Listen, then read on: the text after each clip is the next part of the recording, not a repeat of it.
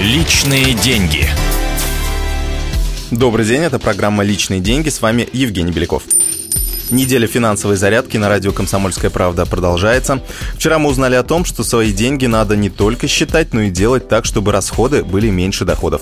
В общем, о пользе экономии говорят все финансовые советники. Но каждый второй в России может возразить им примерно следующее.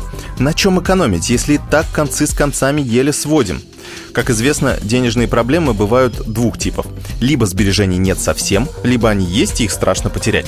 Чтобы перейти во вторую категорию, надо больше зарабатывать. Как? Вопрос риторический.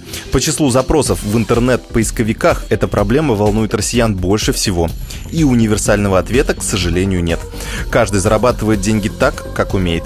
Но есть хорошее упражнение.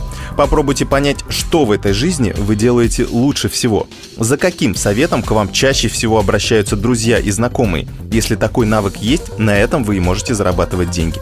Или превратите в бизнес свое нынешнее хобби. Тогда вы сможете получать доход, занимаясь любимым делом. Для этого не обязательно бросать свою нынешнюю работу. Просто увеличивайте доход за счет подработки. Здесь можно привести всем понятный пример.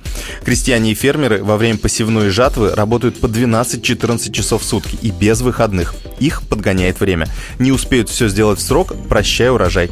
Теперь представьте, что вы точно знаете, что через полгода наступит кризис. Что вы будете делать? Конечно, максимально мобилизуйтесь и за оставшееся время постарайтесь заработать как можно больше, чтобы хватило на период кризиса.